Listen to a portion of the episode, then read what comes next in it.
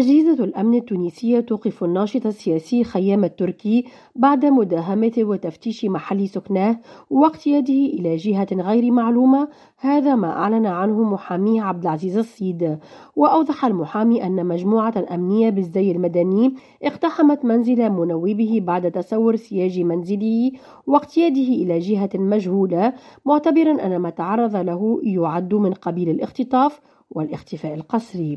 وأضاف المحامي الصيد ما زلت أحاول معرفة الجهة التي تم اقتياده إليها. كما أشار إلى أن التركي لم يكن موضع أي إجراءات قانونية قد تبرر عملية توقيفه دون تقديم مزيد من التفاصيل. هذا ونفت النيابة العمومية بمحكمة تونس أي علم لها بالموضوع محملة المسؤولية كاملة عن صحة وحياة خيم التركي لجهاز الحكم الحالي بجميع أطرافه والتي وصفتها بالمتورطة. وينتمي التركي إلى حزب التكتل الديمقراطي من أجل العمل والحريات وهو حزب صغير تحالف مع حزب النهضة الإسلامي المحافظ فيما يسمى بحكومة الترويكا بين عامين 2011 و 2014 وقد تم تداول اسمه كمترشح محتمل لرئاسة الحكومة بعد استقالة رئيس الوزراء السابق إلياس الفخفاخ عام 2020 ومنذ أن استأثر الرئيس التونسي قيس سعيد بالسلطات الثلاث في يوليوز 2021